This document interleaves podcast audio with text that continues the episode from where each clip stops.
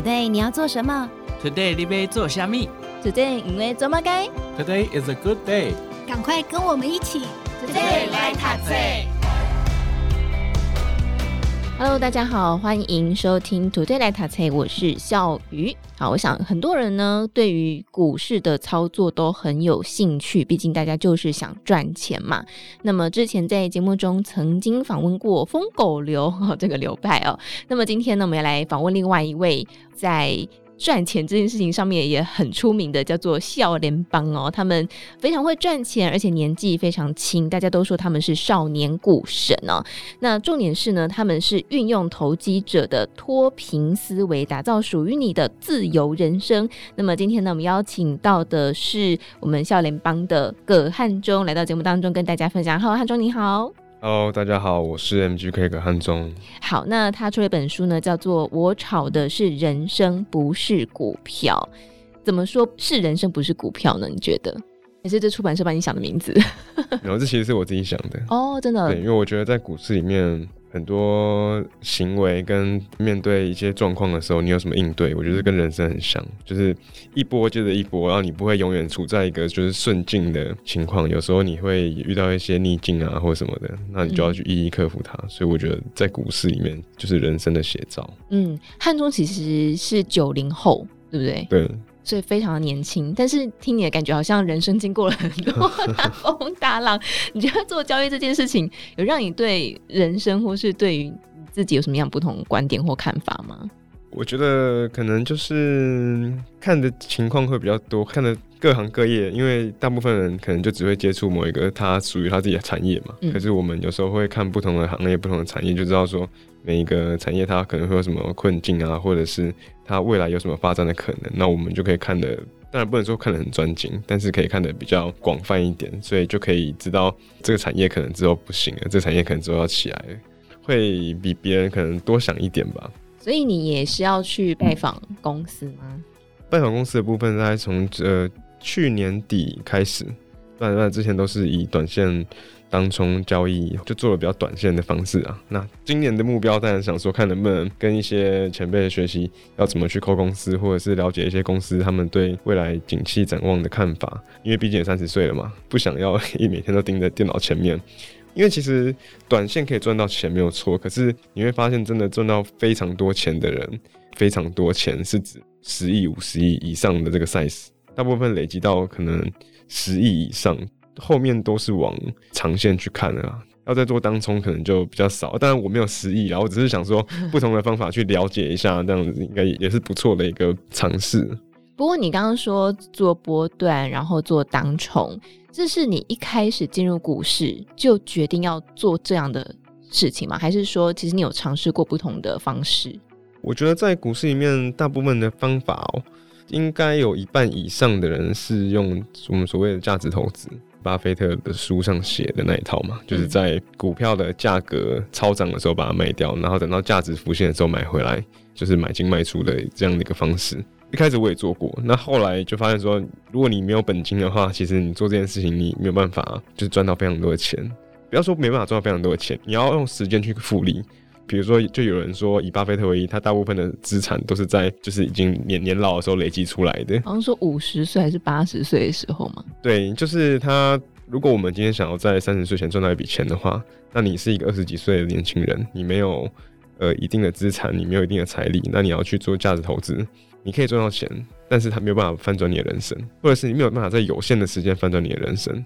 所以我我一直很强调的一件事情是，如果你还年轻，那你可以试着。不断的去往更短线的方式钻研。那我我当然知道很多人就是对这件事情可能有一些迷思啦。这就是有点像不同的教派嘛。价值投资人觉得短线投机人都在浪费时间嘛。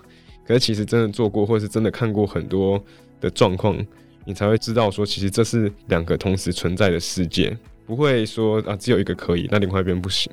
那我觉得我自己是比较先接触价值投资，看完之后觉得，那我来试试看短线。那短线做完之后，又做了几年之后，发现说，哎、我现在有一点点钱了，那我再回去做价值投资，或者再回去做，比如说找一些成长股啊，然后买着放着这样子。所以是一直在转变，对不不对？对。不过接下来我问你一个比较犀利的问题哦，因为大家都觉得说，每次看到这种少年股神啊，那么年轻，然后就赚到一笔钱，一个要么就说这是时势造英雄啊，对不对？那是因为之前多头市场嘛，对，看这些空头之后他还能赚那么多钱吗？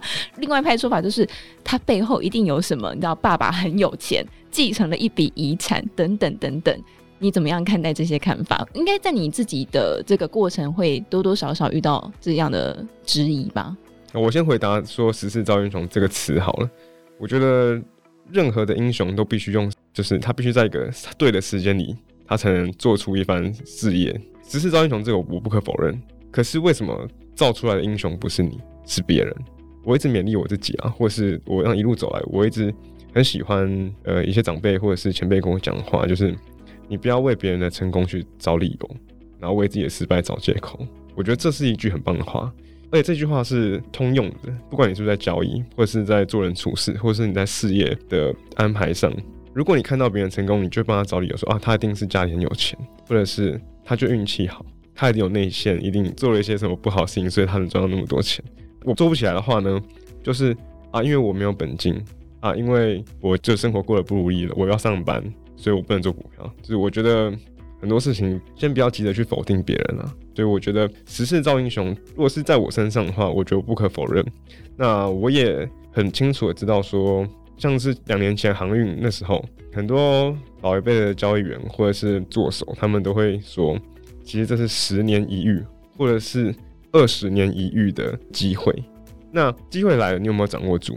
我觉得这是一个重点。所以我觉得不要觉得自己遇不到这个机会。你应该要做的事情是，在下一次机会来临之前，先把自己准备好。有机会配上你自己的实力，那你才能就一波这样做起来。不过我蛮好奇的，你自己的家庭背景就是是有呃在操作股票这件事情上面是很有经验的吗？或是你怎么会有这样的想法说，哎、欸，我要透过股市在有限的时间内、短时间内赚到钱？我觉得家庭对我影响反而没有那么那么深啊，因为我父母亲都是教职员。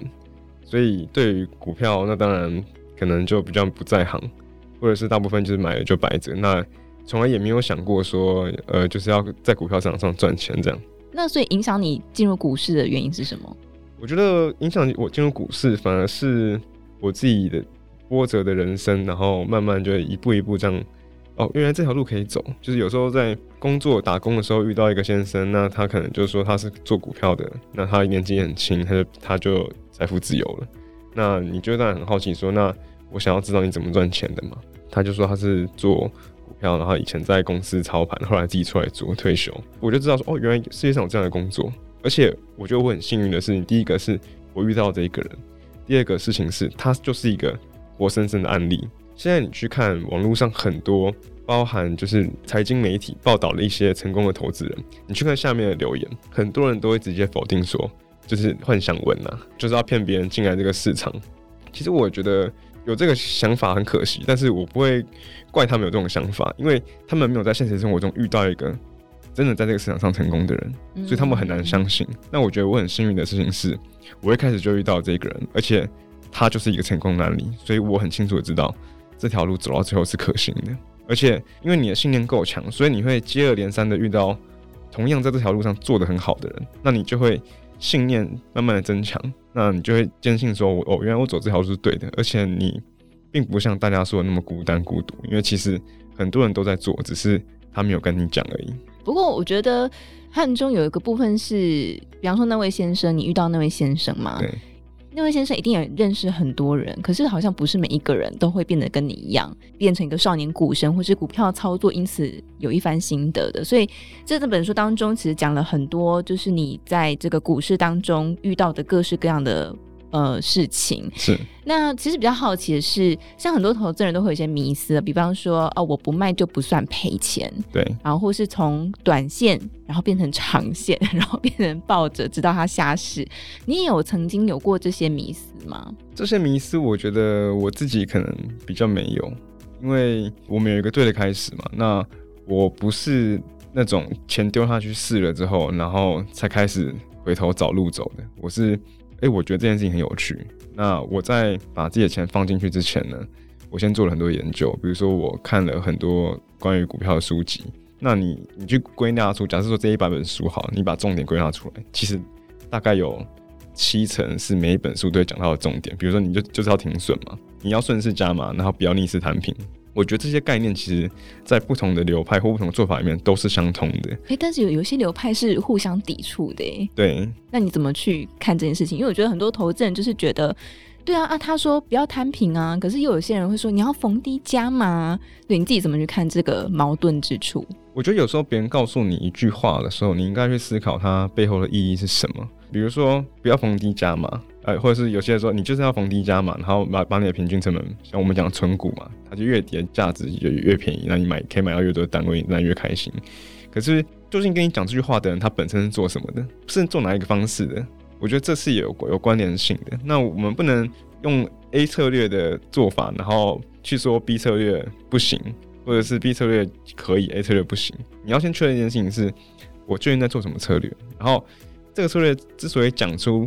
啊、我们就是要逆势继续继续买，继续买的理由是什么？什么样的情况下你可以继续买？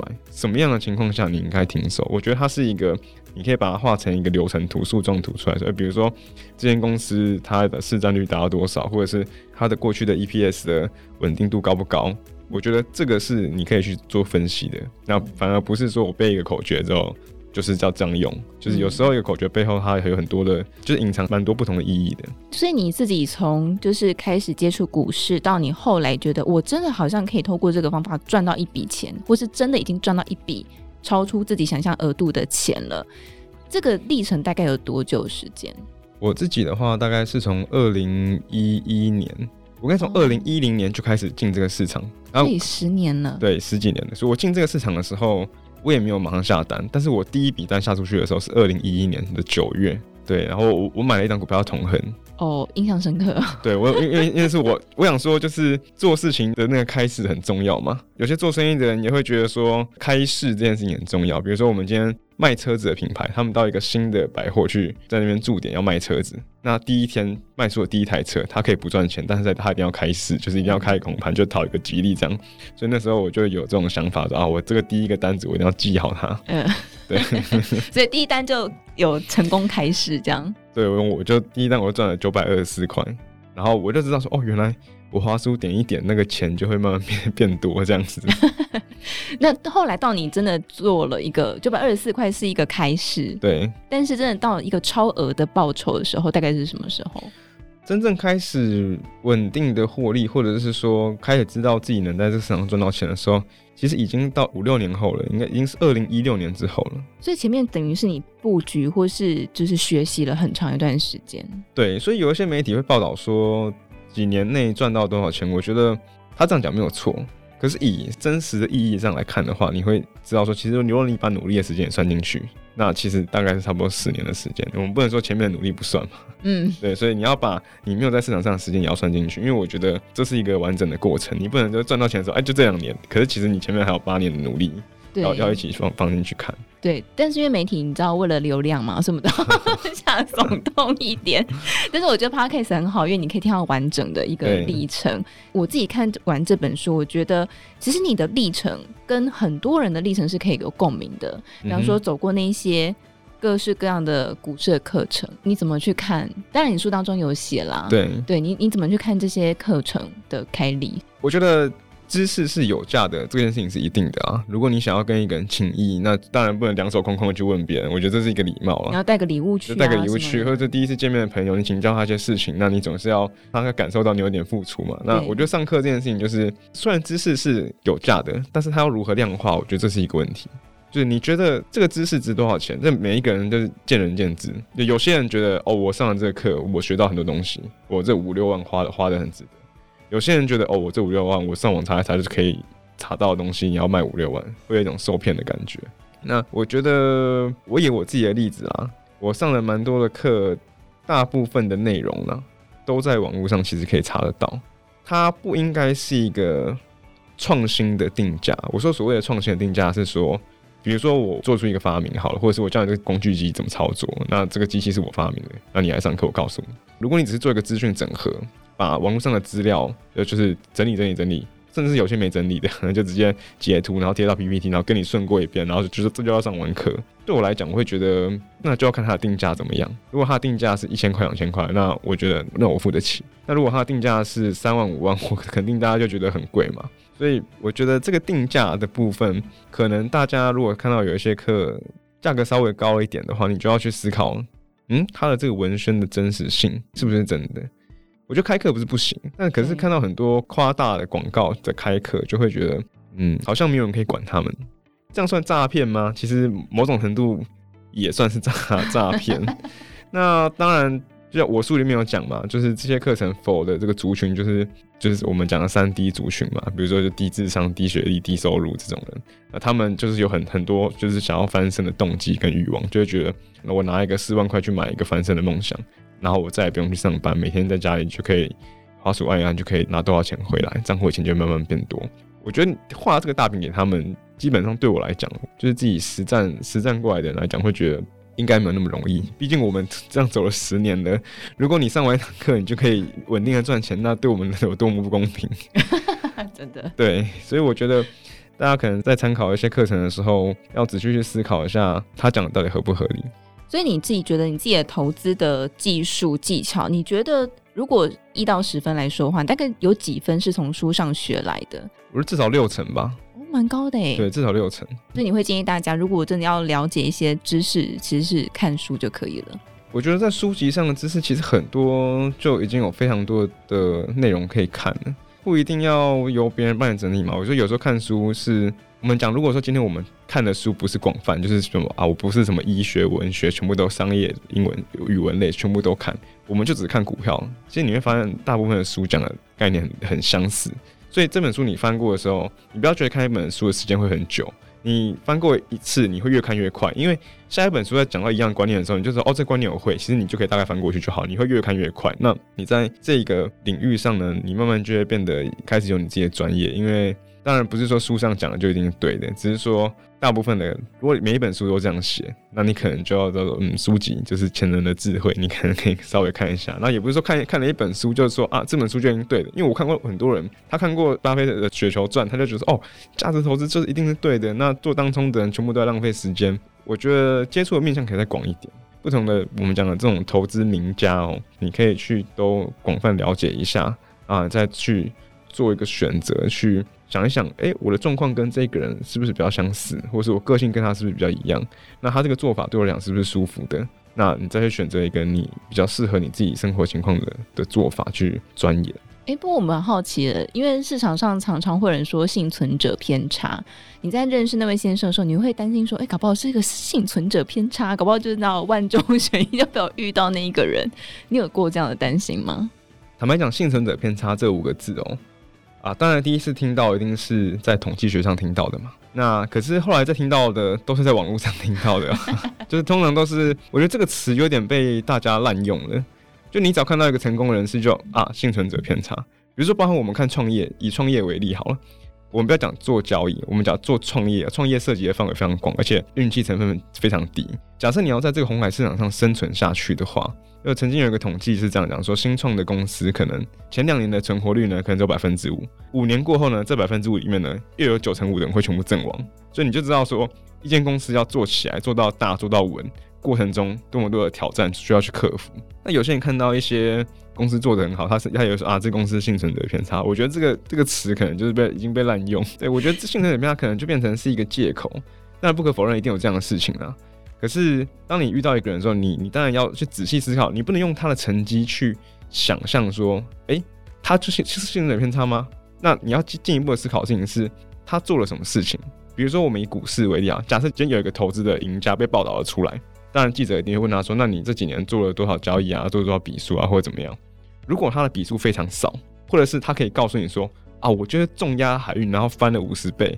这有可能幸存者偏差，因为这么多的行业里面，你过了这一波海运之后，你找不到下一波，你可以复制吗？可不可以复制就是一件事情。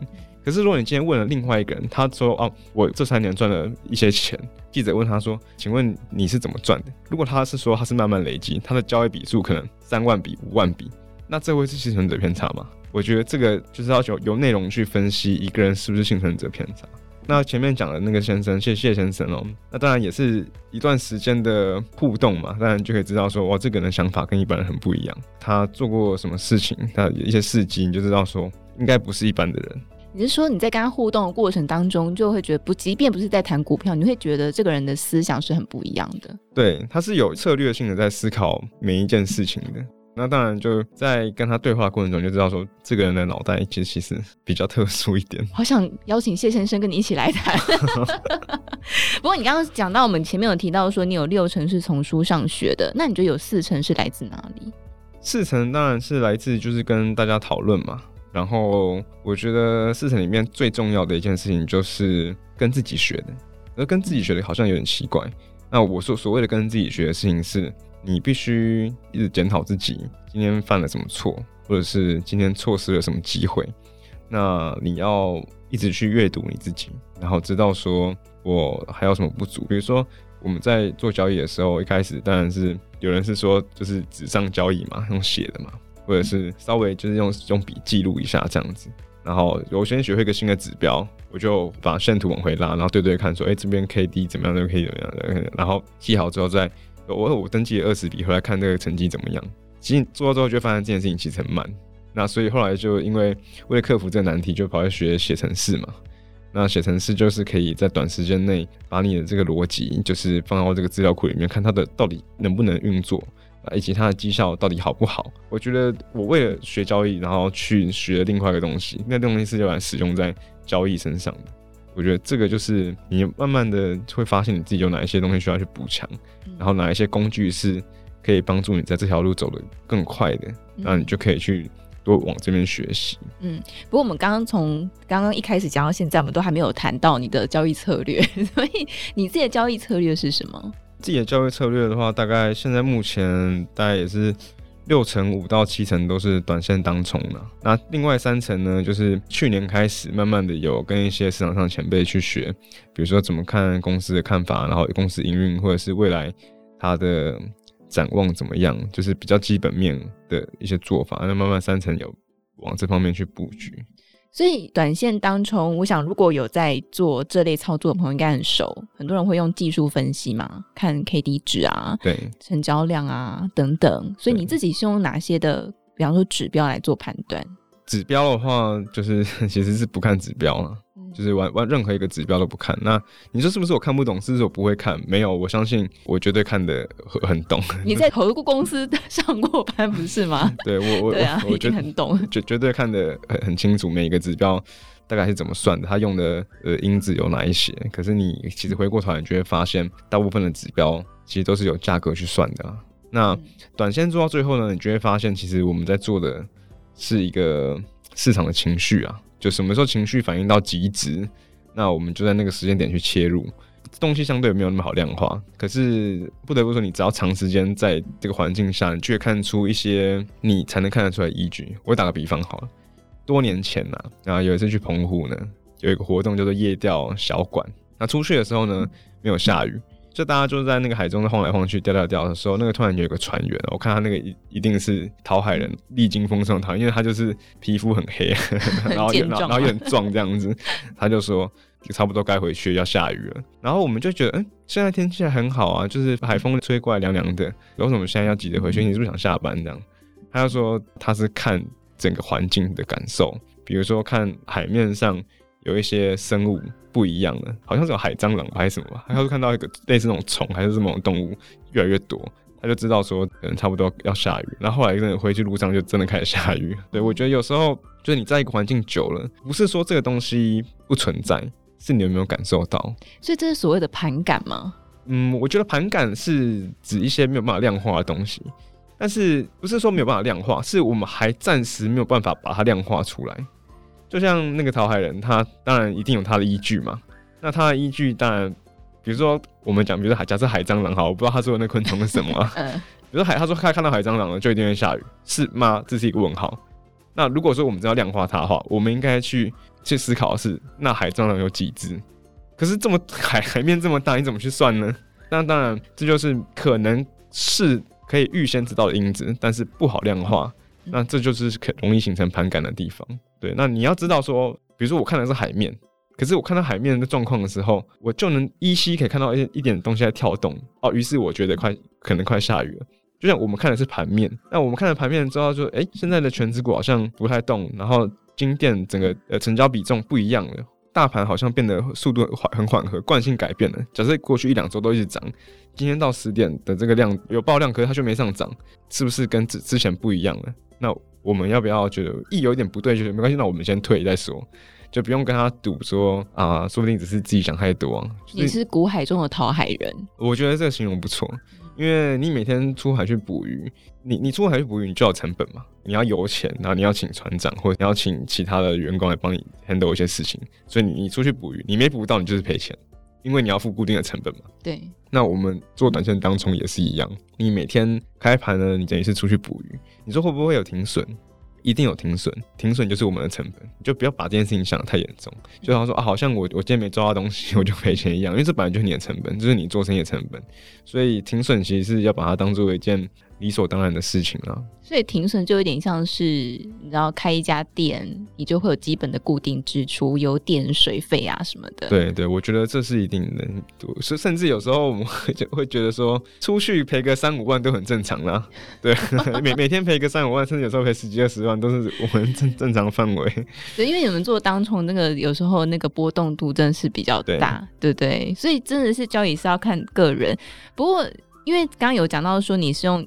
呃，你有去学程式来测试你自己的一些方式，那个一定也要输入一些数值吧？对对，所以你自己还是说，其实你们的这个交易策略某个程度上是有点秘密的，因为毕竟一个方式如果被很多人知道，它可能就不一定有效。我觉得有时候不是回测一个策略啦，有时候只是我们长期这样看盘看下来，累积一个经验之后，你开始对某些现象有些怀疑的时候，你可以去。有数据来验证这件事情，那证明你过去的这些经历能不能这样统整出你心里预期的结果？那如果数据跑出来不是你想象的这样子，那可能就是你你一开始想太多了。哦，oh. 对，那你就不会去执着说哦，我觉得好像就是这样，那你到时候还还是以数据为准。怎么办？因为你的回答让我觉得我好像没有听到我要的答案。比如说哦，我打个比，那我这样讲可能有点就是很很笼统，很笼统啦。对。好，我打个比方好了，比如说做多跟做空这两件事情，很多人觉得应该是就不是男生就是女生，或者是不是晴天就是雨天，可能大家会觉得是各半的，就非多即空。其实这个数量是是各半的吗？我们都在开始质疑这件事情，觉得说，哎，好像这个盘式的 pattern 好像上涨的时候都是跳空跳上去的，就啊涨，然后隔天美股又涨，然后再隔天跳空开高，然后一波就这样涨上去。那是不是在空头的时候的 K 线会比较出现长黑呢？那我们就验证这件事情，说那我们就设定好数据，说好，我们我们定义好红 K 跟黑 K 之后，我们把它丢到电脑里面跑，跑出来之后就发现，哎、其实黑 K 的数量比红 K 还要多，可是大盘是上涨的。那所以我们因此而归纳出来一个理由：如果正常情况下黑 K 比红 K 多，那应该是下跌吧？可是大盘长期是上涨的嘛？那证明一件事情，就是大盘的上涨都是跳空上涨上去的。那我们就能运用这个结构呢，再去发展其他的策略，对，类似是这样子。所以其实策略就是一直不断的在变化，真的好像很难特别讲出一个公式。对，看到 A 就是 B，看到 B 就是 C，这样子。对，我觉得没有一个公式是适用于每一个人的。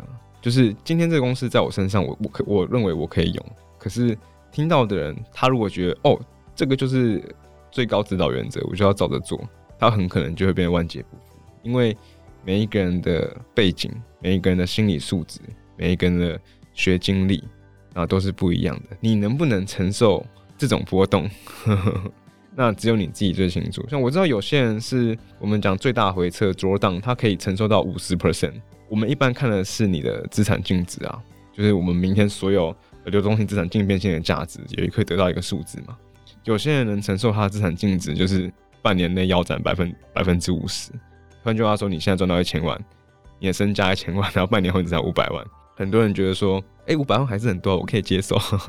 可是你的资产腰斩了，但他变相，他虽然资产腰斩了，可是他能换到的报酬，也许是行情来说可以赚个四倍五倍。那这是他心里能够承受，他能够过得舒适的方式。可是我当然知道很多人这样 OK，可是在我身上，我发现我不行。所以我就只能选择那种波动超级小的方式去做交易这件事情。我觉得没有对错，人这个生物是有太多不可控或太多变数会影响到一个人的决策，所以我觉得在这本书里面呢，呃，我一再强调的事情是，啊，真的很抱歉，我没有写一个坊间书籍里面常写的，就照着 SOP 学完之后可以赚多少钱。我觉得我想要强调的是一个精神，这个精神是你如何去观察这个市场，如何去观察这个世界运作的方式。再借由你自己的优势，每一个人优势不一样。也许你的优势是，诶、你的消息来源很可靠；也许你的优势是一个很严谨的人，会遵守纪律的人。那也许你的优势是，你就是钱真的超级多，还没还没做交易之前，钱就超级多。那你如何运用你对市场上的观察以及你自己的优势，整合出属于你自己的策略？我觉得这个比你去学一个 SOP 还来的更重要，因为市场会变。你的策略可能现在可以用，好，让你用个三年好了。当大家都知道这件事情的时候，这个策略就会慢慢变得没那么好用。那你要怎么样才能在这个市场上存活一年、两年、五年、十年，甚至三十年？你应该要了解的事情是，你要怎么不停的去修整，以及不停的去创新，找出新的市场上的 pattern。我觉得这个才是最重要的，反而不是当下学到一招。我觉得这个。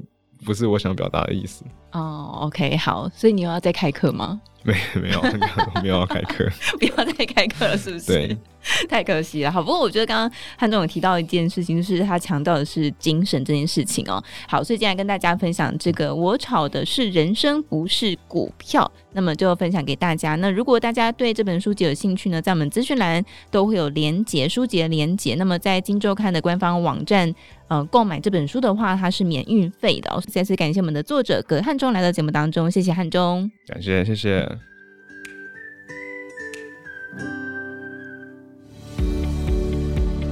听完 Podcast 节目，有好多话想分享，想要提问却无处可去吗？